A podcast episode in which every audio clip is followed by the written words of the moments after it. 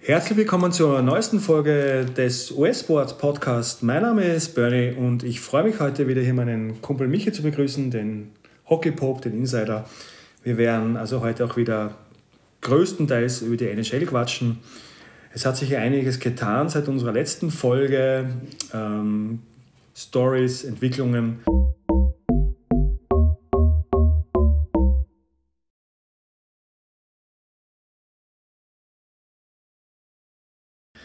Fangen wir vielleicht mal gleich an, kurz einmal, Michi, generell die Standings jetzt allgemein. Ähm, wenn wir, fangen wir mal im Osten an. Äh, da gibt es, ja, das ist close, äh, generell das, was beide Divisions betrifft, ähm, was die Punkte betrifft, die Metropolitan und die Atlantic. Also Nummer, Number One, wir werden jetzt nicht auf die Stats gehen, aber kurz sind die Carolina Hurricanes. Ja, die habe ich beim letzten Mal stark vergessen, muss ich sagen. Spielen irrsinnig gut, irrsinnig stark im Augenblick. Die Frage, die ich immer stelle bei ihnen ist, sind sie eine Mannschaft, die Playoff-Eishockey spielt? Weil sie spielen schnell, ja. sie spielen technisch stark. Ja. Aber sie haben auch einen Goalie im Tor, der noch nie eine Serie gewonnen hat. Ja, also. Aber die muss man auf der Rechnung haben. Sie haben allerdings auch einen Coach, der weiß, was man tun muss, um Championships zu gewinnen. Richtig, also ja. da kann man vielleicht doch einiges erwarten. 81 Punkte macht man nicht nur ungefähr, natürlich, wie wir beide wissen. Aber ich bin bei dir, äh, äh, Freddie Anderson, der muss sich erst einmal beweisen. Bei den Maple Leafs äh, war er gut, aber halt, ja, Toronto. Das ist ein eigenes Thema für sich, ehrlich gesagt. Dann kommen natürlich die von dir letztes Mal hochgepriesenen, immer noch super dastehenden Penguins nur vier Punkte dahinter, und nicht zwei Spiele mehr. Ähm, und gleich danach die Rangers. Äh, die Rangers sind für mich bis jetzt, ähm, ja, wir haben schon vor der Saison gewusst, wie gut sie sind, aber dass sie so mithalten können, vielleicht, ich weiß nicht. Das ist, also ich finde sie super, äh, wie sie dastehen. Wir kommen dann nochmal kurz zum, zum Goalie. Ja, das Schwester ähm, King, gell? Genau. Schwierigkeit mit dem Aussprechen habe. Ich bin ja, mein Russisch ist eher ja, da. äh, Atlantic. Ähm, wir haben letztes Mal geredet, es sind immer noch die Panthers Nummer 1. Sie haben zwar nur den einen Punkt Vorsprung, ein Spiel mehr, aber sie haben immer noch Tampa Bay, halten sie, trotz Wasilewski, trotz all der Stars, auf, also Distanz kann man nicht sagen, aber sie sind nur Erster. Sie sind noch erst, wobei Tampa Bay war schon vorn, das wird jetzt hin und her gehen. Ich es glaub, war schon vorn, ja, richtig. Die sind beide gleich stark. Wer jetzt ein bisschen abfällt, Wirklich? da ja. sieht man die, die Probleme, die Toronto hat, ist Jake Massin ist verletzt, ja. der Campbell stottert im Tor und sie haben sehr mittelmäßige Zeit hinter sich. Und wer ganz stark kommt, jetzt ist Boston, die gewinnen fast Boston äh, ist, hat richtig angegast seit ja. unserer letzten Folge. Ja. Die sind knapp hinter Toronto. Ähm, ich habe es immer gesagt, mit den Jungs musst du rechnen. Es schaut ähm, so aus, obwohl es schaut so aus. Immer also die Playoffs sollten drinnen sein. Ja, okay. Also das wird zu Trade Deadline sicherlich. Ja, spannend, spannend, spannend. Spannende Geschichte im Osten. ist also, wenn man so die ersten, die Top-Teams sich anschaut, auch von den Punkten her ist es, ja, es ist relativ beieinander. Und jetzt ja, Washington, also die fallen jetzt ab. Die, die, Caps, äh, die Caps haben ja, richtig abge, abgelost. Ja. Was mir leid tun wird, das muss ich jetzt wirklich sagen, ist Columbus, weil die spielen so gut in letzter Zeit. Der ja. eine hat auf einmal seinen Torriecher wieder entdeckt. Ja, aber, aber, aber der wird schon super. Es wird knapp, es wird knapp. Wenn, Wirklich? Sie, ja, sie, das, diese letzten zehn Spiele, die schauen nur deshalb so, so nicht so gut aus, weil sie wirklich mit Pech verloren haben. Naja, 5, 3 und 2 ist jetzt kein schlechter Rekord für zehn Spiele. Ja, aber sie müssten ja. jetzt 8 irgendwas haben, damit die, sie Die Caps haben 5, 5 und 0. Ja, also, okay, also okay. Die schwächeln die Caps. Also du sagst, das Columbus ist noch nicht ganz abzuschreiben. Nein, ich, ich finde auch, es eine starke Mannschaft. Super Mannschaft. Bisschen vielleicht ein Dark Horse eventuell, wenn sie in die Playoffs kommen. Ja, aber, aber muss, man, muss man schauen. Ne? Und wenn wir jetzt drüber schauen, ansonsten im Osten, ähm, ja, würde ich sagen, ferner liefen. Also die Islanders. Das, die Islanders ja. haben ja doch keinen schlechten Kader, ja. Also, ja, aber 50 Punkte in 52 Spielen, das, das ist schon enttäuschend. Das war ja, ja, zu hart. Covid, ja. okay. Wenn wir jetzt in den Westen schauen, schaut es nämlich von der Struktur komplett anders. Es wird ein Team, das alles überstrahlt. Also wirklich punktemäßig Colorado hat 85, würden jetzt die President's Trophy gewinnen. Wir haben letztes Mal kurz drüber gesprochen. Ja.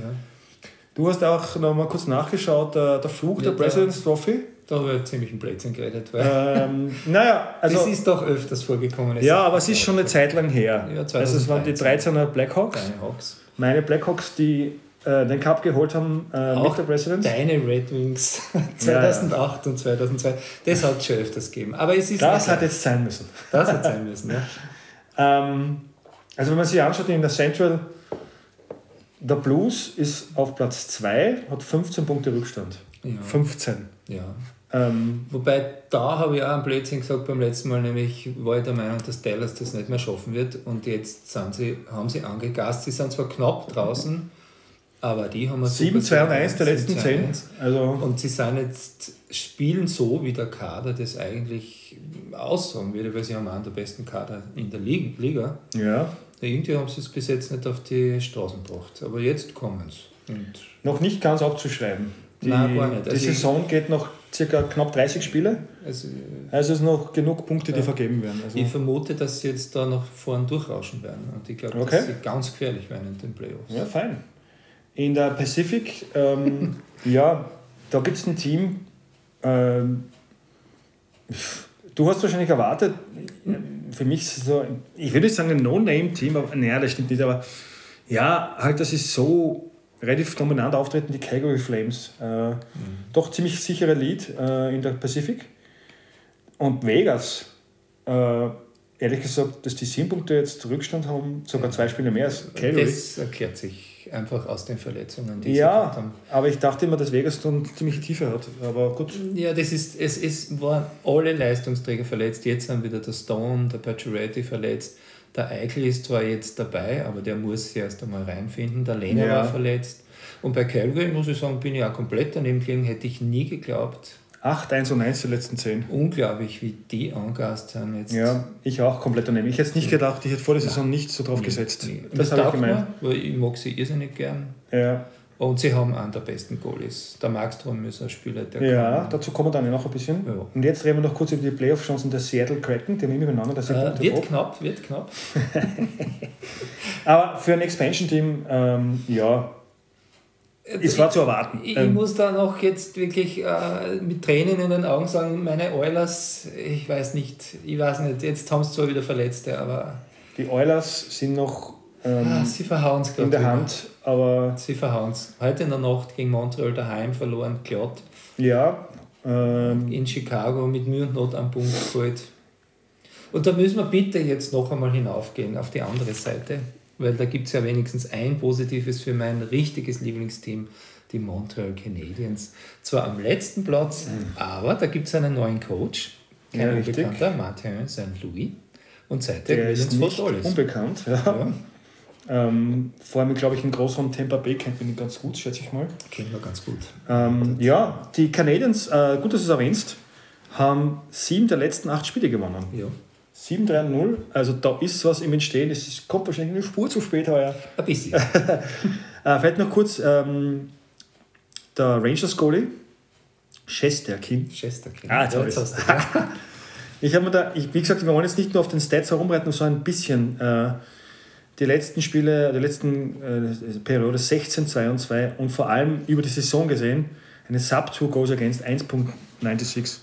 Wenn man über in, über, über die ganze Saison eine Goals Against, das kann ich als Goalie ähm, nachvollziehen, unter zwei schafft, ist man auf jeden Fall Vezina Trophy Kandidat. Würdest du das unterschreiben? Ja, ich glaube, bis jetzt wird nicht für an ihm vorbeiführen. Ja, äh, er, Wasilewski, ähm, ja. Hat nicht so die, der ist 8 oder 9 jetzt. Ja, sicher, aber äh, ja. Also die Vezina wird ja für die Regular Season vergeben. Genau. Ja. Und da würde ich momentan Chesterkin die. Ja ich, ich sehe da keinen. Es ist, glaube ich, der Andersen relativ weit vorn, der Husso, und, aber das sind Leute, mhm.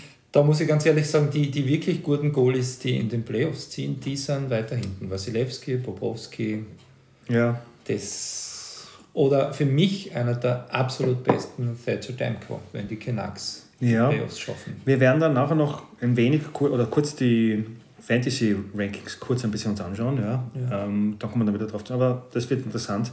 Interessant wird übrigens auch die Trade Deadline, die in ja, zwei Wochen, ziemlich genau zwei Wochen, am 21. März stattfindet. Ähm, da gibt es einige Gerüchte. Ich habe gehört, die Hurricanes, äh, Tony DeAngelo, Tony DeAngelo hört sich an wie ein äh, italienischer Comedy-Star, also Tony ja. oder ein, ein, ein, ein Sänger, ja. Tony D'Angelo. Ähm, und Braden Smith sind beide out im Moment. Mhm. Und die Hurricanes suchen angeblich einen D-Man. Äh, hast du irgendwas gehört, wer da eventuell in, in Frage kommen könnte? Sie sind gut noch in Goals Against sind sie Erster ja. von den Stats. Also sie haben, sonst wäre sie nicht so weit vorne, aber ähm, würdest du das auch so sehen, dass die ähm, da Bedarf haben an der, an der Blue Line? Ich bin mir gar nicht sicher. Aber ein Spieler, glaube ich, der im, im Gespräch ist, ist der John Klingberg von Dallas. Mhm. Was ich für Dallas schlecht finden würde, weil der wirklich gut ist, aber der will weg, was man hört. Er will weg, aber wobei Dallas ja, wie gesagt, noch Chancen hätte. Ja, die, also ich glaube, jetzt schaut es so aus, als wenn sie sicher reinkommen. Die mhm. spielen extrem stark. Ja, sie haben einen guten jungen Goalie, sie haben äh, der, der Ottinger, ja. der, der Heißkannon in der Defensive ist einer der besten jungen Verteidiger und vorn haben sie eine Tiefe, das ist Tyler Seguin, Jamie Benn ja. spielen in der zweiten oder dritten Linie nur mehr. Also das sagt schon einiges. Wenn Tyler Sagan in der zweiten Linie spielt, dann sagt das was die Mannschaft ja. generell aus. Der Hinz vorne in der ersten ja. Linie, der finde der ist wirklich gut. Ja, Dallas ist mm, in den USA, glaube ich, sagt man so, Pesky-Team, die sind unangenehm. Ja. Die, die können dich richtig beißen. Heavy. Heavy. Ja. Äh, und wenn die mal, wenn die mal in den Lauf äh, sind, ja, ja. hat man schon gesehen in den letzten Jahren, wenn sie in den Playoffs waren, sind sie meistens weit gekommen. Also im Finale waren sie damals gegen Tampa Bay. Genau.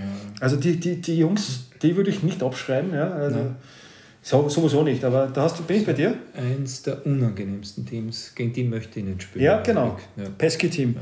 Es hat letzte Nacht, das ist jetzt top aktuell, ähm, einen ziemlichen ja, Ereignis gegeben. Nick Schmalz, ehemaliger Blackhawk, mhm. hat das erste Seven-Point-Game in den letzten zehn Jahren geschafft. Ich weiß es gar nicht, ich geschaut, die Verteilung zwischen Goals und Assists, aber sieben Punkte in einem Spiel. Mhm. Ähm, ich glaube, zwei Tore hat er geschossen. Ich habe es jetzt leider nicht gesehen. Ja, ähm, werden wir noch ändern. Äh, ja, Nick Schmalz. Ähm, in Chicago, wenn Sie jetzt, wenn Sie das lesen, wahrscheinlich sich in den allerweitesten beißen. Oder zumindest, wenn Sie es äh, vielleicht ein wenig bereuen. Ja. Aber gut. Äh, er ist durch Verletzungen einfach stecken geblieben. Mhm. Das, der war so viel verletzt. Und es hat letzte Nacht ein, ein Spiel gegeben, was eventuell ja, wie wir das sehen könnten, wenn es weitergeht, so äh, im Western Conference Final, äh, die Flames haben, die, haben Colorado geschlagen, 4 zu 3 in Overtime. Mhm. Johnny Gaudreau hat das Tor gemacht. Also die Flames ähm, sind momentan richtig hot. Die ja. Frage ist eben, meine, meine Frage ist eben, wie sie das dann in die Playoffs aufs Parkett bringen. Ob sie dann wirklich, weil da haben sie ja in den letzten Jahren nicht wirklich viel gerissen, wenn sie ja. überhaupt reingekommen sind. Aber oder? sie haben ein Team jetzt, das meiner Meinung nach eine Playoff-Mannschaft ist. Mhm. Sie haben jetzt noch einen Tyler Toffoli. Definitiv, geholt. definitiv. Ja. Tyler Toffoli, äh, Wahnsinnsspieler. Ähm, also die Flames sind ähm, ja also pff, schwer einzuschätzen, meiner Meinung nach. Die haben alles. Ja, sie haben alles, aber haben sie es dann auch in den Playoffs? Der Goalie, Markstrom, super. Der kann eine Serie allein entscheiden. Also äh, das hört sich für mich an, dass man dann, im, wenn dann ähm, ja, April, Mai, dann vor allem Mai kommt, dann einiges zu erwarten ist noch. Als, ja, spannend wird bei der Trade Deadline, ist, man hört, dass sie vielleicht den Giordano zurückholen. Okay, das war natürlich ja wirklich gute Verstärkung. Mhm. Ich glaube, sie werden sowieso wen holen in der Verteidigung und vielleicht einen Stürmer.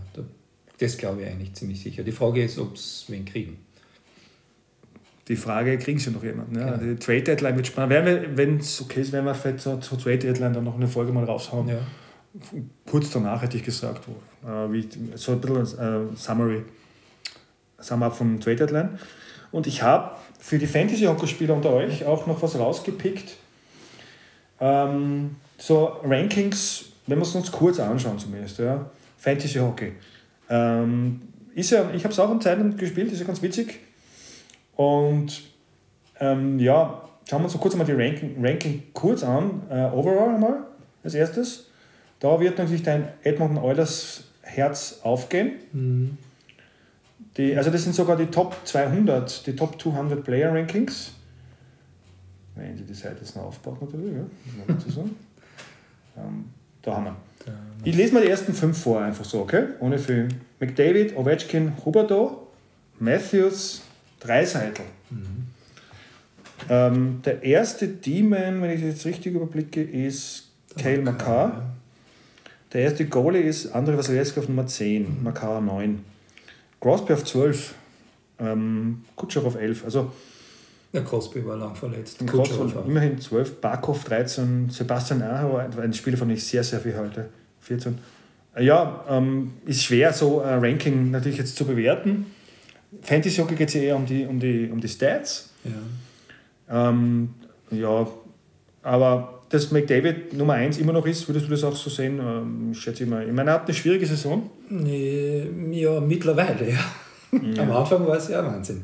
Und da, da muss ich auch sagen, vielleicht passt das jetzt nicht ganz rein, aber zur Hard Trophy. Ja. Ähm, das ist etwas, was mir jetzt all die Jahre anzipft, dass er meiner Meinung nach jedes Jahr die Hard Trophy hätte gewinnen müssen, mhm. weil er mit Abstand der beste Spieler ist. Es kommt keiner an ihn heran. Und ich, ich, ich verstehe ich versteh das nicht. Dass er ist so herausragend, wenn du dir anschaust, was er am Eis liefert. Ja? ja. Dass also, ich nicht verstehe, dass, dass da irgendjemand zuschnuppert. Es, es wird ja, war das, äh, das eine Tor war das gegen die Rangers? Ich weiß mal genau. Gegen die ähm, Rangers, gegen ähm, die Jets. Er hat, er hat äh, gestandene NHL-Demon aussehen lassen wie 14-jährige Schulbuben genau. teilweise. Ja. Äh, auf dem Level äh, wie äh, früher Ingemar Stenmark, äh, genau, die Eltern erinnern können, äh, Slama-mäßig durchzuskaten durch, durch NHL-Verteidiger. Ja, und, also, und, also man die Speed ja, ist unpackbar, aber ich sehe nicht die Speed bei ihm. Ist, ne, die Speed, ja, die Speed ist bei, bei den, ne? bei den äh, All-Star-Games ja, gesehen, dass er, dass er so gar nicht der genau, Schnellste genau, ist, aber genau. er ist der Schnellste mit dem Puck. Ja, Keiner genau. kommt mit. Ja, er ist sogar schneller als Leute ohne, ohne Puck. Ja, ist das er. ist das. Aber was für mich das Entscheidende ist bei ihm, wenn du siehst, wenn er am Eis ist, konzentriert sich jedes Mal die gesamte gegnerische Mannschaft auf ihn. Ja?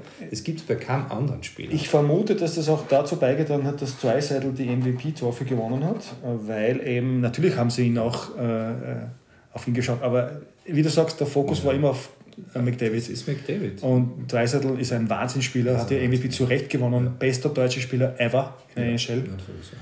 Ähm, aber es hat sicher ihm nicht geschadet, sagen wir so, dass der Fokus eben liegt. Schauen wir noch ganz kurz zu den Top 100 ähm, Stürmern im Fantasy Hockey, noch kurz, dass wir uns das kurz mal gut anschauen.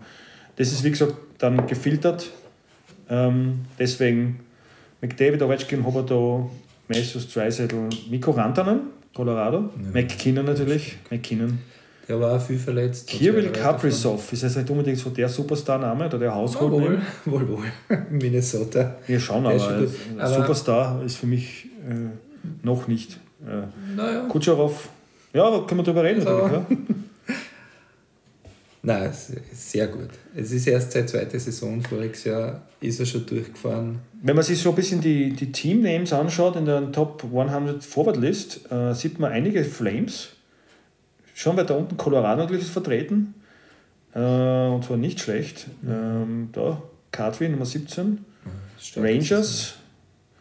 Der Lightning ist dabei. Allerdings nicht so, wie man es vielleicht erwarten sollte. Er ist auf 109, ist Kutscherow und dann kommt. Äh, Stamkos ist 19, also ja. Und Boston, also David Pasternak, äh, ja, einer meiner Lieblingsspieler. Ein Viech.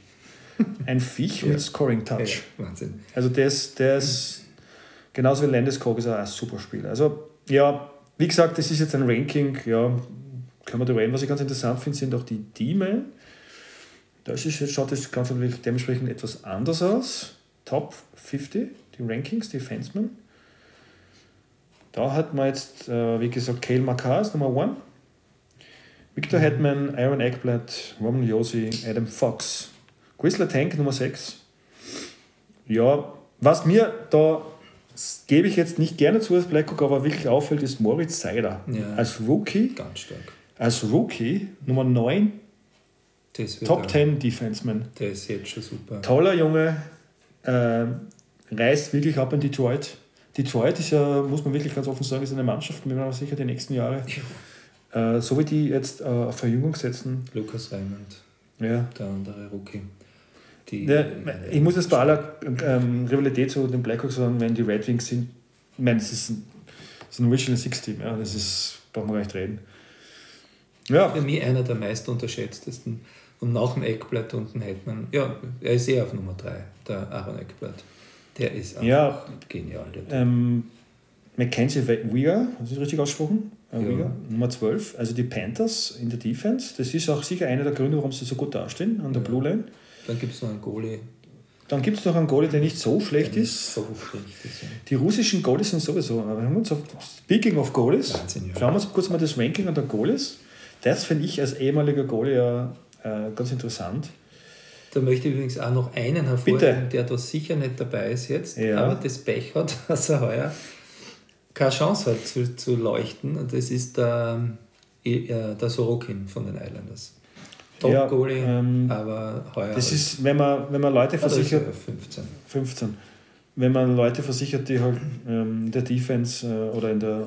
Es der ist eine gute Defense, aber sie waren alle verletzt und haben Covid gehabt. Ja, die Islanders, ja, aber es haben andere Mannschaften auch gehabt, die sich aber besser äh, damit umgegangen sind. Also Penguins, Mm, Na, schau, äh, Vegas, Vegas, schaut jetzt. Das Ja, ist- Covid ist natürlich Montreal. ja, das leider immer noch ein Thema. Schauen wir uns mal die Top 5 an. Wasilewski, Shesterkin, Markstrom, Anderson, also Fredrik Anderson, Darcy Kemper. Ja. Wobei der Ist jetzt nicht unbedingt der Name, sage ich mal. Ich meine, jeder Ja, kennt ihn. Er, Aber, er war, er war in, in Arizona, war er super. ja, Und in Minnesota, glaube ich, war er vorher. ähm, In Colorado hat das ein bisschen schwerer, weil Colorado Ja. sehr offensiv spielt. ich möchte noch Das- kurz Yusuf Saros reinholen, finnischer Goal. Ne? Ja, Äh, die Predators haben letzte Nacht in San Jose, obwohl die Sharks heuer wirklich nicht gut sind, aber Nein. 8 zu 0 gewonnen Ja. haben. 8 zu 0, das ist also das ist, ja, nicht unbedingt der Allround Hockey Score. 8 zu 0. da weiß ich jetzt aber nicht, wer im Tor gestanden ist. Weiß ich auch nicht, ehrlich gesagt, müsste ich schauen. Ist aber ziemlich äh, Vermutlich ist es egal, ich finde die Sharks schon wundern. Ja. Die beißen nicht so äh, wie schon vor ein paar Jahren. Ich meine, sie waren im Stanley Cup Final vor ein paar Jahren. Ähm, ja, Conor Hellebuck, ähm, Winnipeg, Willi Husso, Robin, Wer jetzt- Robin Lehner, Ja, Flurry, nur 17 ist, leider. ist der Campbell in Toronto.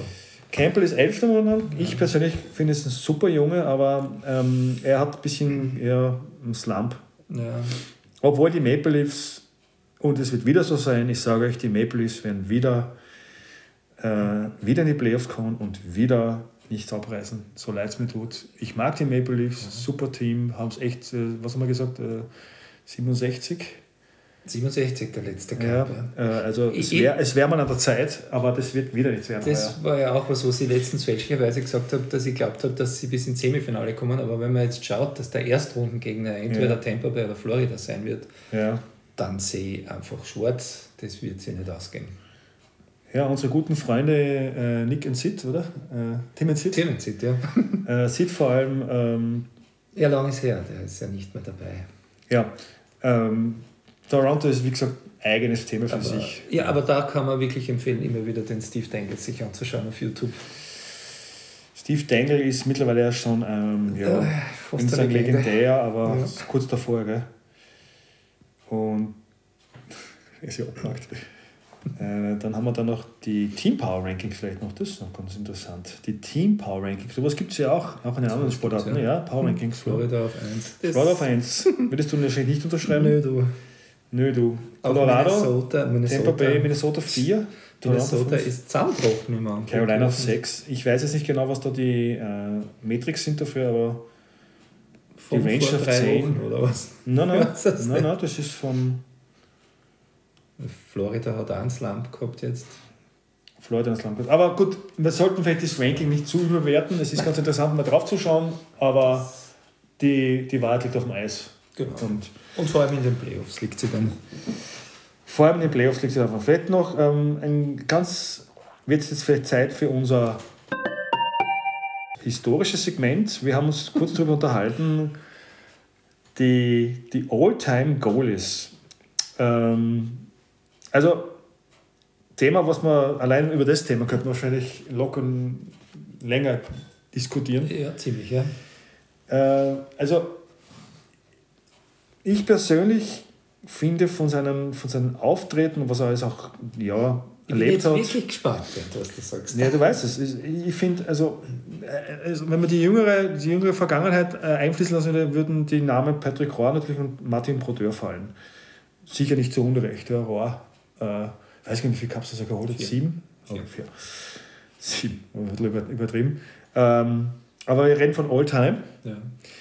Ähm, also ich finde, Grand Fuhr ist auf jeden Fall eine Diskussion, äh, aber du hast einen, einen Blackhawk ja, im also Kopf. bei allem, was ich, was ich so gesehen habe. Und von dem habe ich ja viel gesehen. Muss ich sagen, dass für mich die besten Goalies in den 60er Jahren mhm. stattfinden oder in den 50ern sogar. Ja. Und der absolut beste Goalie war der Glenn Hall für mich in ja. Chicago, der ja mhm. eine super Geschichte, äh, ein Magengeschwür gehabt hat und so nervös ja. war, der hat vor jedem hat Spiel erbrochen. Ja. Ich weiß. Und es gibt die Story, dass er vor einem Spiel nicht erbrechen konnte und das hat den Coach irrsinnig irritiert, bis der Glenn Hall dann doch aus dem Klo gekommen ist und äh, Thumbs up gezeigt hat und gesagt hat, ich habe erbrochen, alles in Ordnung. Die ja, großartig. Man sagt ja, dass äh, Eishockeyspieler oder äh, US-Sportler generell abergläubisch sind, dass ähm, Katzen vor dem Spiel dazugehört. Soll das so sein, ja. Ist mal was anderes, ja. Aber man kennt die Story mit Klein Hall. Ja. Ja. Ähm, äh, wenn er, er, er hat sich übergeben und hat dann einen Shutout äh, abgelegt, so, so in die Richtung. Aber, nicht immer, aber. aber und er hat ja unglaublich lang gespielt, mehrere Jahre war er. Ja, die Blackhawks, äh, wir haben kurz geredet, äh, wenn man so ein bisschen History schaut, die haben ja Goalies gehabt wie äh, Eddie the Eagle Belfour, Dominik Haschek. Tony O, nicht zu vergessen. Tony O. Äh, also Und wenn du Haschek sagst, das ist für mich der zweitbeste Goalie aller Zeiten. Ähm, Haschek, ähm, ich kann mich noch erinnern an das, damals in, was glaube ich, gegen die Penguins in das Finalserie 92, mhm. wo er das Breakaway Mehr. Äh, ich weiß nicht mehr, wer das war, aber das war, ähm, wer das, war, Stevens, wo Haschek, so was hat man noch nie vorher gesehen, glaube ich. Der ist rausgeskatet und hat die, die Pads ähm, quergelegt. Das hat er öfters gemacht. Ja, ja, aber das war damals auch ich unkonventionell. Weiß nicht, ob das in dem Spiel war. Ich weiß auch nicht genau. Ich glaube, es war in der Serie gegen die Penguins. Äh, aber die Snow Angel Moves, die so auf die, die da ja. hat sie dann, äh, da hat sie dann, die Fans haben Science gebastelt. Äh, ja. Also, also Haschek war ein großartiger Spieler. In Spiel 4 von der Serie 92 hat ja. er mehrmals den Lemieux und den Francis. Die Serie war Sweep, aber Spiel 4 war aus meiner Sicht kurz die Erinnerung äh, Dirk Graham, ähm, der damalige Captain, der einen Hattrick gemacht hat in dem Spiel. Und ich weiß noch, wie es so gestern wäre, wie die Blackhawks-Fans damals im alten Chicago Stadium die, die Attitude Caps beim Hattrick aufs Eis geschmissen haben. Chicago ist natürlich ein äh, äh, Hockeytown, ja. Äh, wie die anderen auch von Original Six. Also das hat man da gemerkt, ja. wie da die Kappern geflogen sind mit Attitude, das war da der Keller gewerkelt, der, ja. der, der, der Bär gesteppt. Ja. Also, trotzdem haben sie die Serie im Sweep verloren, aber ähm, das war ja, close as you thought. Beinharte Serie. Beinharte Serie, Haschig und, und äh, Belfort. Aber die Penguins haben natürlich zu Recht die Serie gewonnen, weil wenn du äh, wenn du sweepst. Generell, wenn du die Serie, wenn du die Serie gewonnen Das ist für mich keine Zufallsgewinne in einer Playoff-Serie. Spiel 1 war, Spiel 1 war ja in Pittsburgh, das war ja, das ja, waren, dann waren die Blackhawks, eines der besten Spiele, ja. ich glaube von Lemieux mit dem Game Winner. Lemieux ähm, mit dem Game Winner, äh, der Jager hat das geniale Tor geschossen vorher. Ja, äh, gut. Äh, die Mannschaft war einfach zu stark damals. Ja. Die, haben, die hätten wahrscheinlich gegen jedes andere Team im Westen auch gewonnen, die Serie. Ja. Blackhawks waren damals im, äh, sie waren ähm, die Penguins waren auch im, im Jahr davor äh, gegen Minnesota ähm, Champion. Auch eine der geilsten Serien ever, meiner Meinung nach. Eins der geilsten Tore von Lemieux. Ja, damals. das war damals so seine Zeit, wo er wirklich so den Superstar-Status sich da. Ja, vor allem teilweise muss man aber bedenken, dass er damals schon solche Rückenprobleme gehabt hat, dass er sich die Schuhe nicht zubinden ja, hat können. Und Wahnsinn. trotzdem der beste Mann am Eis. Ich kann mich noch erinnern an sein Comeback-Game. Ah ja äh, nach, seiner, nach seiner Krankheit. Ne? Ja. Äh, und im ersten Spiel hat er, war glaube ich eben Pittsburgh das Spiel, hat er ein Tor gemacht. Toronto, glaube ich. Ich glaube, es war gegen Toronto, genau, ja. Und wie er das Tor es gemacht hat und wie, wie er da gejubelt hat und die Fans und, und die Mitspieler, Kommentator ein Kommentator äh, kurz vorm Herz Herzkasperl. Es war groß. Es war einer der geilsten Momente der letzten 30 Und Jahre. Locker. Da, da, muss man jetzt einmal sagen, wenn die Leute diese Konversation über Ovechkin, größter Torjäger aller Zeiten, ja. wenn man sich anschaut, dass ja. der Lemieux in knapp neun, ein bisschen über 900 Spielen fast 700 Tore geschossen hat. Mit den Verletzungen. Mit den Verletzungen. Und der Krankheit. Dann weiß man, oder ein anderer auch noch, Mike Bossy, glaube ich, äh, in, in ja. 700 Spielen 570 Tore, sowas. Also da gibt es schon ein paar andere. Ich muss ganz ehrlich sagen, ich hoffe, dass Ovechkin das nicht schafft, weil den Wayne Gretzky als Nummer 1 abzulösen. Das, das würde Wäre nicht würdig wahrscheinlich. Nein, ja. nein, nein. Es gibt auch Leute, die wirklich sagen, äh, Lemieux war der beste ever, vor Gretzky sogar noch, weil man diese ganzen Sachen berücksichtigt. Ja, ja. Gretzky also, war relativ injury-free in seiner Karriere, also er hat ja, nicht oft was gehabt. Ja. Er hat Martin McSorley gehabt, das Leibwächter, der hat sicher mehr oder weniger. Ja. Der sogar gegen Muhammad Ali in den Ring gestiegen ist. er hat ja jede Nacht trainiert im, im Ring ja, für den Boxkampf. Ja, ja, hat er. Äh, aber Martin McSorley fällt mir als erstes ein. Also ich sage jetzt einmal, die zwei auseinander zu dividieren, ist ein Blödsinn, weil sie waren beide so unfassbar außergewöhnlich. Ja. Es ja. gibt eigentlich nur zwei Spieler, die für mich da dazugehören in diese Kategorie. Der eine ist der Bobby Orr Aha. und der andere ist der Conor McDavid. Wirklich? Ja. Der Crosby gehört da schon. nicht dazu. Über den Crosby stelle ich den Gordy Howe, ich stelle den Mark Messier über den Crosby. Dann kommt der Crosby. Schauen Und das würde ich jetzt gleich an euch äh, Zuhörer vielleicht richten. Schreibt in die Kommentare rein, weil er gerade erwähnt hat, das ist mir gerade so spontan eingefallen, Leute, schreibt rein, was ist ein Gordy Howe Hattrick? Ah, ja, ja. Aber dieser Begriff ist grenzgenial. Auch wenn er von den Red Wings kommt, er ist Weltklasse. Ja. Einer der coolsten Typen aller Zeiten. Absolut. äh, muss, ich, muss ich schweren Herzens unterschreiben.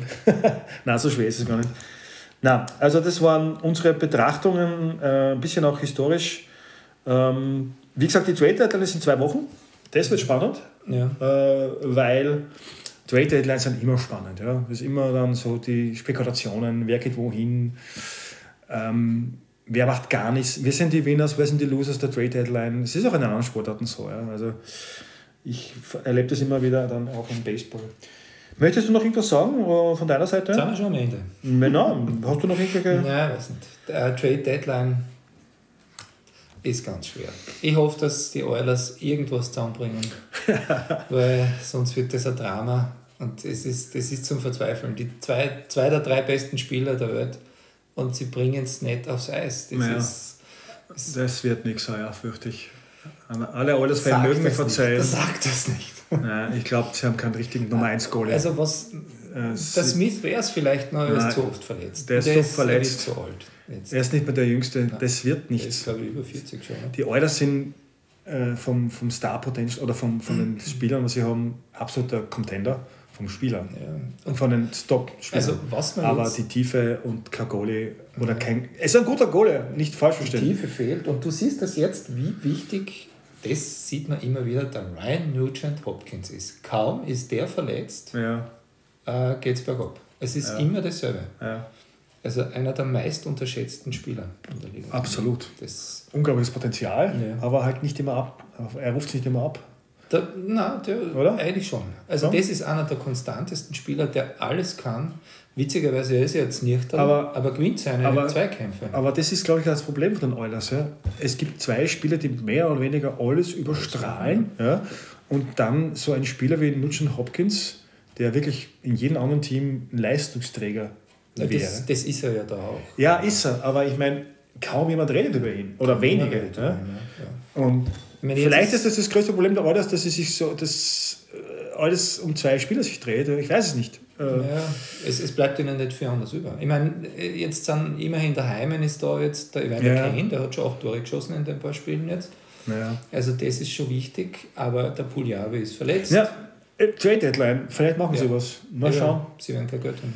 Aber ich glaube nicht, dass sie jetzt, also ich glaube, sind wir uns einig, sie werden keinen Top-Goalie jetzt bekommen bei der Trade Deadline. Du kriegst zur Trade Deadline keinen Top-Goalie. Der Fleury wäre es. Äh, ich weiß nicht, ob das noch gültig ist, dass er jetzt äh, weg will. Ich äh, glaube, er will bleiben in Chicago dabei. Wirklich? Ja, vielleicht will er warten, was, sie, was, ich ab, ähm, was die nächsten ein, zwei Jahre daraus aufgebaut wird. Ne? Wenn die Blackhawks äh, Alex de Brinkhead. Äh, das, das, wird dauern, aber der Kate ist super, Wahnsinn. In dem Team über 30 Tore schon wieder jetzt. Ich sag's das ungern, die Blackhawks sind heuer wirklich nicht gut. Äh, Coachingwechsel inklusive und alles, was so, so dazugehört. Aber es ist halt jetzt ein Umbruch. Äh, man weiß auch nicht, was mit Turfs passiert. Äh, das weiß man, Kane, Kane will in Chicago bleiben. ja, das glaube ich auch. Der bleibt dort. Ich glaube, Kane wird seine Karriere auch dort beenden. Ja. Warum sollte er wechseln? Er hat, er hat, äh, er hat äh, ja. Äh, drei Cups. Ne? Drei Cups. Und ja, natürlich könnte er jetzt noch am Ende der Karriere probieren, nochmal mit so einem richtigen Contender wie, keine Ahnung, Colorado zu gehen oder Carolina. Aber pff, ich glaube nicht, dass er weggeht. Der würde Chicago brennen. Ja, aber stell dir vor, in Carolina. Ja, Wahnsinn. Das ist ein Gedanke. Kane und Aho. Oder bei den Rangers. Ja. Das ist ein Gedanke, der also, ist es auch wert. Ich glaube, diesen, einen Spieler mit dem, mit dem, äh, mit dem Drive, das er hat, mit dem immer noch, er ist immer noch, er ist immer noch der, meiner Meinung nach, der die Blackhawks richtig oben hält. Ja. Äh, also mehr als Töfs. Töfs, die Story kennen wir ja.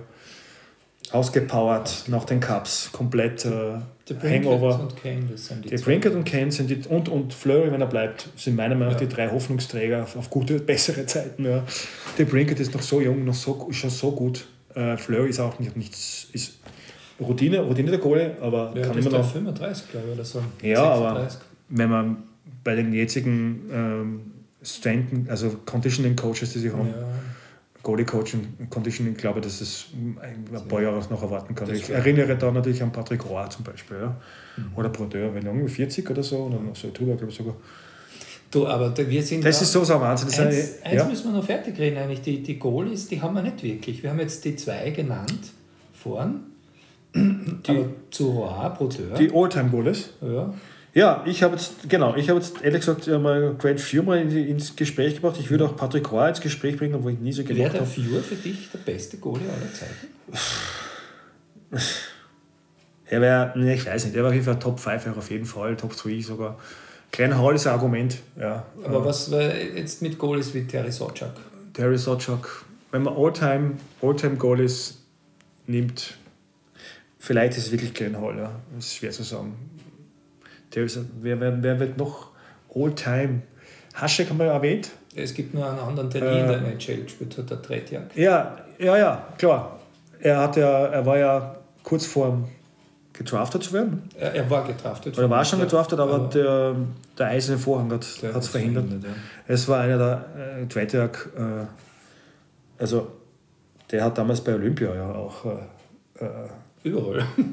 Der hat halt die NHL-Stars zu verzweifeln gebracht. Ja, ja. Also der war, der, der, ich kann mich erinnern, ich weiß nicht, ob ihr den Film gesehen habt mit äh, Kurt Russell über, die, über das äh, Miracle on Ice. Ja, der war super. Ja. Da habe ich, kann mich noch an eine Szene im Film erinnern, wo äh, ähm, der Coach. Der, Tichonov? Nein, von den Amis. Der Brooks. Genau, Herr Brooks. Ja ähm, und ich nehme an, dass es authentisch die Szene war, äh, den Spielern zeigt Videomaterial ja. über Tretjak im Training. Ja, da wird es ganz anders. Und dann hat man wirklich gesehen, die Gesichter der, der amerikanischen äh, ja. Spieler, die, sind, die haben auch, äh, richtig gesehen, wie sie die, den Mund offen gehabt haben und nur noch gestaunt haben, was der da im Training abgeführt hat. Es hat aber dann die andere Szene gegeben von der Pause, wo der wo er zu den Spielern gesagt hat, ihr habt soeben den besten Tormann der Welt ja, ausgeschossen. genau. Äh, ich habe hab den Film einfach auf Englisch angesehen, ja. wo er sagt, uh, look over there, you just uh, benched best goalie ja. ever. Ja, und das war meiner Meinung nach ein genialer Move von Herr Brooks. Der hat wahrscheinlich noch ein bisschen die Confidence Level noch ein bisschen, weiß ich nicht, ob er es jetzt absichtlich gemacht hat. Unvergesslich, oder? dieses Spiel. Ja, äh, Herr Brooks, äh, ähm, der, der hat einen Film, der ist, glaube ich, ähm, kurz bevor der Film ausgestrahlt wurde, ist er gestorben leider. Ich glaube, es. Ja. Also haben sie es zu seinen Ehren. Den, schaut euch den Film an Miracle on Ice mit Kurt Russell als Herr also, Brooks. Hast du den Film gesehen? Ja, er war doch authentisch, oder? Ja, glaube ich schon. Ich habe ihn immer wieder ganz gerne auf Englisch vor allem. Also die, äh, wie, er, wie er die Spieler schleift und wie sie ihn hassen. Ja. also, again. Noch einmal, noch again. Ja. Sie haben ihm dann zum, zu Weihnachten die Pfeife und die Peitsche. Und die Peitsche. geschenkt, ja. Also grenzkerner Hockeyfilm, einer der besten meiner Meinung nach, äh, Mirko und Eis. ich muss das jetzt nur ganz kurz sagen, eine ja. der größten Szenen für mich aller Zeiten im Eishockey, wie sie da am Schluss geführt haben, zehn Minuten vor Schluss circa, und dann hat die, äh, die Kamera auf die Bank geschwenkt und dort sitzt der Mike, äh, der Mike Johnson, Mark Johnson, Mark Johnson und zwinkert, zwinkert dem äh, Publikum zu. Die haben's, da haben sie schon gewusst, dass das Spiel gewinnen werden. Und dann ja. am Ende, do you believe in miracles? es ist Manche Leute glauben, dass es das Finale damals war, Nein, aber es war das Halbfinale. Ja. Das ist ja noch knapp geworden, weil sie haben ja gegen Finnland. Gegen Finnland waren sie auch hinten. Waren sie hinten, und ja. dann doch noch verloren hätten. Ja, aber ich, ich kann mich noch erinnern, das dass äh, das Spiel, ähm, das war ja in Lake Placid, äh, in, ja. in ähm, korrigiere mich jetzt, das war doch, wann war das jetzt, der 84? 1980. 80, genau, sorry. Also war ich 10 damals. Ja. Mhm. Ähm, und ich habe es gesehen irgendwie. Ich habe es irgendwie mitbekommen als Zehnjähriger. Ja. Nachdem ich ein bisschen älter bin, habe ich es mehr mitbekommen. Genau, du warst damals 10,5, glaube ich, gell? Ja, mindestens, ja. 10, 3 Viertel, glaube ich. Ja. Also das war ein großartiger Film, großartiges äh, Olympiaturnier ähm, ever. Ja, Oldtime Goalies, ja. Also ich würde dann am Ende des Tages auch sagen Glenn Hall, aber ja, da könnte man jetzt noch ewig drüber reden, glaube ich, oder lang. Also man, man, sollte da ein paar noch dazu erwähnen, ja, einfach, bitte. dass man sie erwähnt. Das ja, wäre zum Beispiel Jacques Plant. Honor, honorable Mentions. Jacques, Jacques Plant, der fünf Stanley Cups geholt hat ja, und die Maske eingeführt hat. Ja. Johnny Bauer. Ja. Von den neueren ähm, Billy Smith, einer der größten Money Islanders. Und der Bernie Perron, Philadelphia Flyers. Ja. Leider auch zu früh zu früh von uns gegangen. Das ist äh, nicht von uns gegangen, aber der hat sein Auge verloren. Habe ich vor ah, kurzem gesehen, ja. die Szene. Ja. Das war nicht schön. Also ich muss ja sagen, die, die Goalies früher, ja, äh, bevor es die Masken gegeben hat, ich, hab damals, äh, ich war damals in Toronto in Hall of Fame Foto, äh, Fotos gesehen von den mit Narben übersäten ja. Gesichtern. Das war also, Terry Sawchuk. Terry Sawchuk. äh, das sind meine All-Time Heroes ja. ever die Goalies damals ohne Maske. Weil damals, schon damals, waren die Schüsse äh, jetzt, also die, die müssen sich vorstellen, da war alles gebrochen im Gesicht. Ja? Überall ein Narben. Ja? Da haben sie nicht einmal, nicht einmal die, die Jason-Maske gehabt, nichts. Keine Ledermaske gehabt. Die haben sich ohne alles in die Schüsse geworfen. Also, das ist überhaupt damals schon irgendwie erlaubt worden, mich sowas überrascht, aber damals war das halt so, ja. Old-Time-Hockey. Und wenn du das Equipment anschaust, wie mhm. klein das war, Mhm. Dass die überhaupt einen Book halten können. Ja, damals war das wirklich. Jacques Plant, Wahnsinn, ist mein ja. Hero. Also einer meiner Heroes. Ja. Ich habe das Foto noch im, vor Augen in der Hall of Fame. Also Wahnsinn, das ist unpackbar. Ja. Wenn die das jetzt machen würden, wird es Todes, wird's nur Tote geben, fürchte ich, so dass es auch sprich bei den, äh, also wenn ja, also äh, mit der Wucht heutzutage, da gibt es sicher Tote. Wenn Victor Hetman da anraucht, bist ja. du tot. Ja, äh, ja okay. Ähm, Jetzt möchte ich noch was erwähnen, das ist ein US Sports Podcast äh, zur aktuellen Lage in der Major League Baseball. Äh, momentan ist es eine ziemliche Schande. Ähm, einige haben mitbekommen, letzte Woche war das Thema die Owner gegen die Player. Ähm, wie immer geht es ums liebe Geld, leider, leider. Äh, in, den, in, den, in den diversen Facebook-Gruppen steht äh, Millionäre kämpfen gegen Billionäre, also die Spieler gegen die Owner. Ja. Wobei das ist nicht ganz korrekt. Im Endeffekt geht es darum, dass die ähm, Gehaltsobergrenze etwas angehoben wird, vor allem für die Spieler, die wenig verdienen. Es ist im Baseball so, dass es ein paar Superstars gibt, die Millionenverträge haben und eine breite Masse eben wenig, noch genug verdient. Also das Minimum selber ist, glaube ich, 700.000 Dollar. Also wir müssen uns keine Sorgen um die Spieler machen. Aber äh, es geht um eine Chance, also um Gleichheit, Leveling up. Und die Owners sind ja ziemlich stur. Dann geht es auch um ein neues Playoff-Format. Die Owner wollen 14 äh, ähm, 14 äh, Vereine in die Playoffs, die, äh, die Player, die Player Union will 12 weiterhin haben. Die Owner wollen einen Designated Hit in der National League einführen. Wenn es eine Sportart gibt von den vier Major-Sportarten in den USA, die alles überlebt hat, was man sich noch vorstellen kann, ja, von, äh, von äh, Wettskandalen, ja, also die, die ultra-Hardcore-Baseball-Fans wissen vielleicht in den letzten Jahrtausenden, 20ern, die der Westskandal mit den Chicago White Sox, wie du natürlich auch weißt, ja, weiß ich, ja. die dann in die Chicago Black Sox umgetauft wurden aufgrund dieses Wettskandals. Äh, es gibt Spieler wie Babe Ruth und Ty Cobb, die äh, Legenden des Sports, die auch nicht unbedingt jetzt äh, nicht gerade nicht kontrovers waren. Es, es 1994 hat es die Strike Season gegeben, keine World Series, was eine Katastrophe war. Also da hat es genug Geschichten gegeben. Jetzt, momentan ist es immer noch, ähm, sie werden sich, ich habe es jetzt aktuell gestern heute wieder zusammensetzen in Florida, die Owner und die Spielerunion. Und wir hoffen, dass äh, Spring Training demnächst beginnt. Die Regular Season wird definitiv nach hinten verlegt, äh, vom 31. März auf Mitte April wahrscheinlich. Und mich und ich zittern täglich. Ja, täglich. täglich. Ja, also es werden Kerzen angezündet. Da muss ich jetzt kurz sagen, merkt ihr, wie emotional der Bernd jetzt auf einmal wird? Ich frage mich, ob er nicht ein größerer Baseball-Fan als Eishockey-Fan ist. Also, ähm, wenn wir darüber reden, ist das, das ist close. Also ja. Baseball haucht den voran, aber Eishockey ist eine großartige, ich liebe Eishockey. Ja. Also Eishockey ist für mich vor Football noch zu gereiht. Ja. Wenn jetzt nicht einige nicht hören wollen, vielleicht in Deutschland, Österreich, aber ist es so. Aber Baseball ist, Baseball ist, wenn man das mal, wenn, wenn man mal vom Virus erfasst wurde, so wie ich, das ist 30 Jahre her, dann kriegst du nicht mehr los, so wie du beim Eishockey und ich auch. Ja. Äh, großartiges, großartiges Spiel, äh, vor allem in den Playoffs, das ist ein Hammer. Ja. Aber schauen wir mal, äh, schreibt in die Kommentare unten rein, was eure äh, Betrachtungen sind, jetzt mal zu NHL, zu MLB, vor allem zu NHL. Trade Deadline in zwei Wochen, äh, aktuelle äh, Standings. Und schreibt rein, was ist ein Gordy Howe Hattrick? Mhm. Zu gewinnen gibt es ein Original Montreal Canadiens Leiberl, gesponsert von Michi. ja, wir schauen, ob wir ein Gewinnspiel mal raus haben. äh, okay, ja, Michi noch von deiner Seite? Na, jetzt haben wir genug geredet. Ja.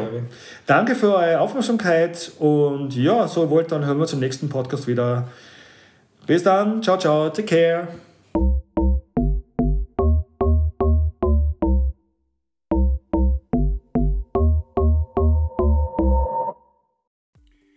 Herzlich willkommen zur neuesten Folge des Ursports Podcasts mit Bernie und Mike.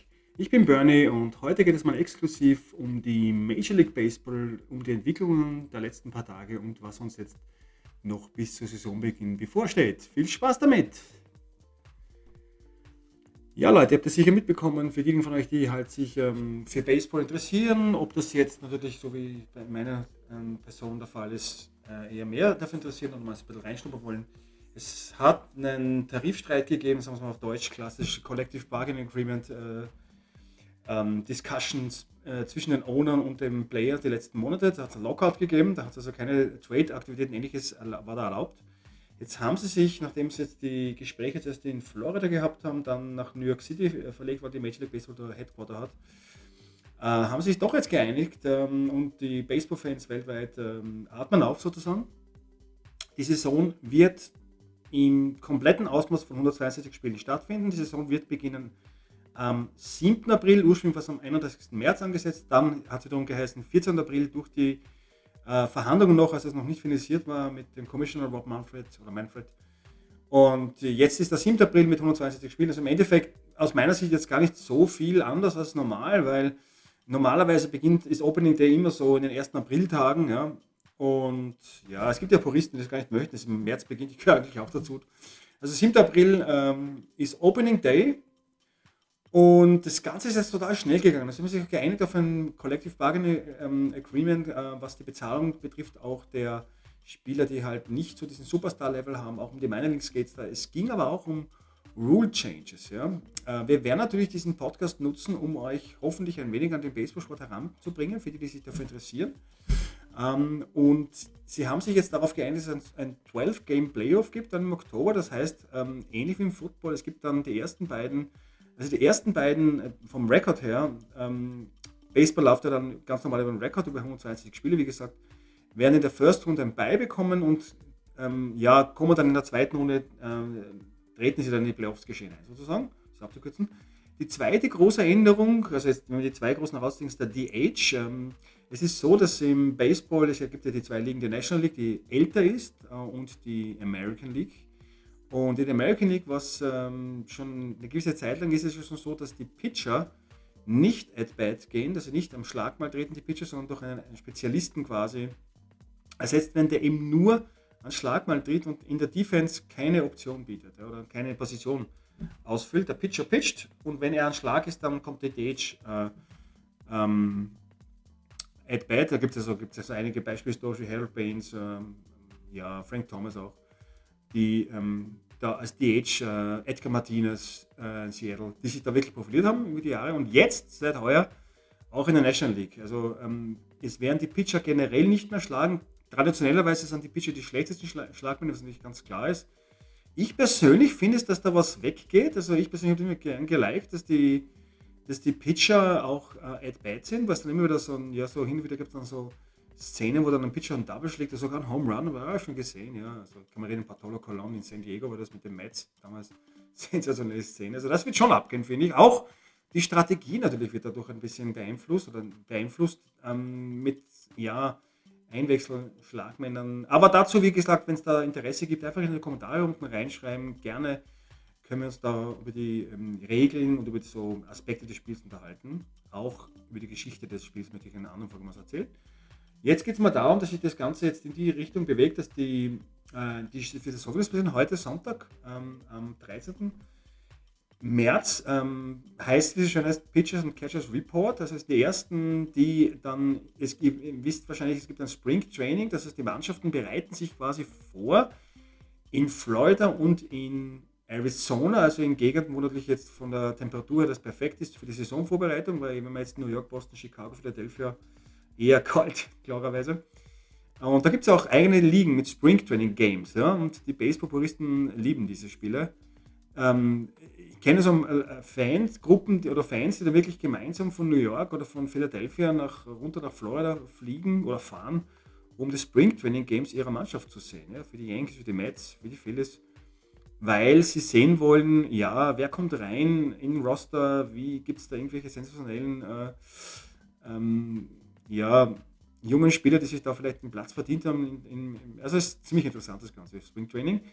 Es wird jetzt so ausschauen, dass äh, mit heutigen Tag mal die Pitcher und die Catcher mal ähm, sich als erstes kommen in die Camps nach Florida, Arizona. Es gibt ja dann die, ähm, die Grapefruit League, heißt das, in, in, in Florida die, und die äh, Cactus League in, in Arizona. Also diese, diese Leagues, diese Spring Training Games, die spielen dann untereinander einfach. Halt mit mit Rostern, die halt nicht dem endgültigen Roster Opening Day dann entsprechen.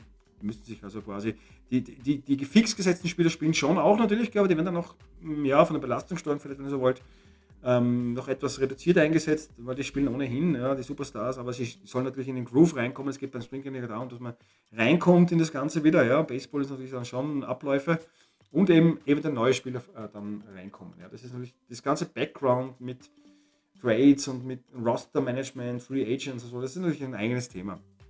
Aber es wird dann jetzt so sein, dass mal die Pitcher und die Catcher mal, wie gesagt, einen Report. Das heißt, die werden sich mal hier, ähm, ja, die ersten Sp äh, Tage läuft das so aus, dass die Pitcher dann mit den Catchern, das ist die sogenannte Battery gemeinsam, nennt man das ja im Baseball, ähm, sich aneinander gewöhnen, dass sie also die ersten Pitches machen, ähm, reinkommen langsam in die, in die Wurfbewegung. Ähm, Pitching ist ja an sich ähm, hochinteressant. Ja? Also ähm, es ist so, dass die, die jungen Spieler zum Beispiel, die wirklich ja noch ähm, im College spielen, äh, denen ist verboten, dass sie diese Breaking Balls, diese Curveballs und so weiter ähm, ähm, jetzt in frühen Jahren entwickeln, weil dann das einen, einen ernsthaften Schaden auf den Ellbogen äh, vor allem auswirken könnte, wenn man das nicht, nicht gesteuert angeht, das Ganze. Ja, wenn man dann nochmal im Profi-Level ist, bei den Major Leagues, schaut das anders aus. Ja. Pitch-Types, ja, ein anderes Thema. Ja. Curveball, der geht nach unten äh, regelmäßig, äh, also normalerweise das Slider geht weg oder Inside. Ähm, Outside Slider sind allerdings die gefährlicheren Pitchers. Aber andere Geschichte. Jetzt mal so, ähm, es kommen die ersten Tage mal die Pitcher Catcher zusammen und dann ab 17., ich glaube am 18., wenn ich jetzt richtig informiert am 18. Äh, März gibt es die ersten Spring Training Games. Also es sind reine Exhibition Games, sind keine Auswirkungen haben auf die Saison. Das sind Vorbereitungsspiele quasi, wo dann die, die Mannschaften gegenseitig gegeneinander antreten. Manchmal auch äh, reduziert, nur auf sieben Innings, äh, wird einfach ausgemacht. Meistens dann kannst du mal Nine Inning Games. Übrigens, es gibt jetzt wieder neue Rule Changes, es gibt keine ähm, also in den Extra Innings, wie es jetzt in der Pandemie war, gibt es keinen, nicht mehr so, dass der Runner am Second Base startet und es gibt auch keine Seven Inning Doubleheaders, also wirklich zurück zu den klassischen Baseballregeln vor der Pandemie, was ich total lässig finde. Aber dazu bitte, wenn ihr dazu generell Fragen, Anregungen habt, einfach in die Kommentare reinschreiben. Und es geht jetzt so schnell, ja. Es ist jetzt entschieden, dass die Saison definitiv stattfindet und jetzt beginnt die Vorbereitung. Und jetzt ist aber noch äh, ganz spannend, es gibt auch die Free Agents, also Spieler, ähm, die schon länger in der Major Leagues dabei sind und die sich den diesen Free Agent Status erworben haben, ein paar Jahre dabei ist im äh, Major League Service, dann kann man sich ja quasi dann ähm, ähm, ja, mehr oder weniger der Verein aussuchen, wo man jetzt äh, hin äh, wechseln möchte, ja, im Gegensatz zu normalen Trades, ja, wo man dann ähm, am Anfang der Karriere natürlich nicht so viel Einfluss nehmen kann. Und für die von euch, die beim Baseball drinnen sind, ähm, ist ganz interessant, ich habe es hier die, ein, so ein paar Spieler, die vielleicht ganz interessant noch anzumerken wären, äh, die noch nicht unterschrieben haben und die verfügbar wären jetzt noch. Und immerhin, jetzt ist es schon ähm, nicht mal mehr ein Monat bis zum Saisonbeginn. Der erste ist natürlich Freddie Freeman. Ja? Also er hatte die Championship mit den Braves gewonnen letztes Jahr. Ähm, war 2020, 2020 auch der National League MVP. Und er hat noch nicht bei den Braves unterschrieben. Ja? Und da wird sicher der Fan-Druck in Atlanta ziemlich groß sein, dass sie ihn signen. Äh, es gibt äh, Gerüchte, dass die Dodgers äh, Strong Push machen auf Freeman. Wenn jetzt natürlich Freddie Freeman äh, nach LA zu den Dodgers. Ja. Max Muncy wird dann wahrscheinlich, keine Ahnung, vielleicht wird er dann irgendwie Infield spielen oder DH. Äh, dann wird das schon eine spannende Geschichte sein. Ähm, werden wir sehen. Ja. Ich denke, er wird bei den Braves bleiben. Anthony Rizzo. Rizzo ist ja von den Cubs zu den Yankees gegangen, nachdem die Cubs ja ähm, ein, quasi ein Sellout gemacht haben für den Rebuild. Ähm, ja, er hat natürlich ähm, er hat richtig, eine richtig gute Saison gehabt in den Yankees, also wirklich gute, gute Stats, gute Zahlen. Und da ist noch völlig offen, ob er in, in der Bronx bleibt oder ob er wohin auch in die National League wechselt. Jetzt natürlich muss ich sich überlegen, er ist ein super First Baseman, Anthony Rizzo, wirklich defensiv, einer der besten auch, ja, glaubt man gar nicht. Aber es gibt nicht den Aspekt jetzt mit den DH und National League, dass jetzt natürlich auch Spieler eventuell in der National League wechseln können, die vielleicht sonst nur in der American League geblieben wären, weil sie eben nur noch am Schlag sind und Defense nicht mehr so eingesetzt werden, wie zum Beispiel der nächste auf der Liste Albert Pujols. Pujols ist ja einer der besten Home Run Hitter ever. Er hat ja als Benchplayer für die Dodgers immerhin in letzter Saison ähm, 12 Home Runs, 98 RBIs in 55 Spielen. Das ist nicht schlecht für, mit 42. Also, und jetzt natürlich habe ich Gerüchte gehört, dass er wieder vielleicht zurückgeht nach St. Louis zu den Cardinals, ähm, wo er den, ja, kann man sagen, große Karriere verbracht hat, bevor nach LA zu den Angels gegangen ist. Also da würde sie mit offenen Armen empfangen, als First Baseman oder als DH, wie auch immer. Carlos Correa, äh, super Spieler, 27, genau im richtigen Alter, tut ja All-Star. Ähm, ja, da gibt es auch Gerüchte, dass er vielleicht nicht bei den Astros bleibt. Wir werden sehen. Ich glaube, das wird vom Deal her, der, vom, also vom Umfang, ähm, äh, äh, richtig groß. Ja? Also wer immer ihn auch sein wird, ja? das werden wir alles noch sehen. Die Texas Rangers sind da auch, was ich so höre, in Geschwächt. Aber Story, äh, unterschätzter Spieler, Superman im Infield. Die Mariners, die Astros, die Angels, die Cardinals ähm, sind da an ihm dran. Er ist 29, also noch jung genug, kein Thema. Chris Bryant, einer meiner Lieblingsspieler, ich persönlich bin ja äh, Cubs-Fan. Bryant jetzt San Francisco. Ähm, ich denke, er wird für die Giants weiterspielen. Ich glaube, er fühlt sich wohl dort. Er kann ja, er spielt ja meistens Circus, aber kann auch im Left Field. Äh, ist, er, ist er wirklich gut auch. Ich, ich glaube, er hat auch schon im Center Field gespielt. Ähm, also 25 Commons, 30 ABIs letztes äh, Jahr mit den Cups und den Giants, spricht wieder typisch Bryant. Hm, Namen ehemaliger Kollege von Kyle Schwaber, der jetzt bei den Red Sox ist, auch der ist im Free Agent Markt. Ähm, also da ist auch noch offen, wo er landen könnte. Ja.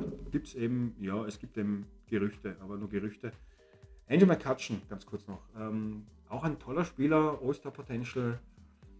Mm, ja, auch da ist völlig offen, weiß man momentan auch noch nicht, wo er landen wird. Das ist ja das Spannende daran. Ja? Also, und dann fällt noch der letzte, wäre dann noch äh, Nick Castellanos, äh, aktuell noch bei den Cincinnati Reds. Ähm, ich kann mich erinnern, der war in Detroit schon super bei den Tigers. Also da bin ich auch gespannt, was da passieren wird, wo er landen wird. Also das sind einmal so die Free Agents von den Namen her, die momentan so richtig heiß am Markt begehrt sind. Und da wird es spannend sehen zu sein. Ich denke, das wird sich schon in den nächsten Tagen aber spätestens in den nächsten ein, zwei Wochen entscheiden, wer wo landet. Das wird spannend sein für Baseball-Fans zu beobachten, das Ganze in welche Richtung geht. Ja, das war mal so ein erster ähm, Podcast rein zum Baseball. Wenn ihr, wie gesagt, dazu Fragen, Anregungen habt, würde mich freuen, von euch in den Kommentaren zu lesen. Und in den nächsten Podcast geht es dann wieder Allround US Sports. Heute ging es mal um dieses spezielle Thema eben, dass die Major League Baseball Saison am 7. April startet. Okay, ich freue mich von euch zu lesen und ich höre in der nächsten Folge. Bis dann, ciao, ciao, take care, euer Bernie.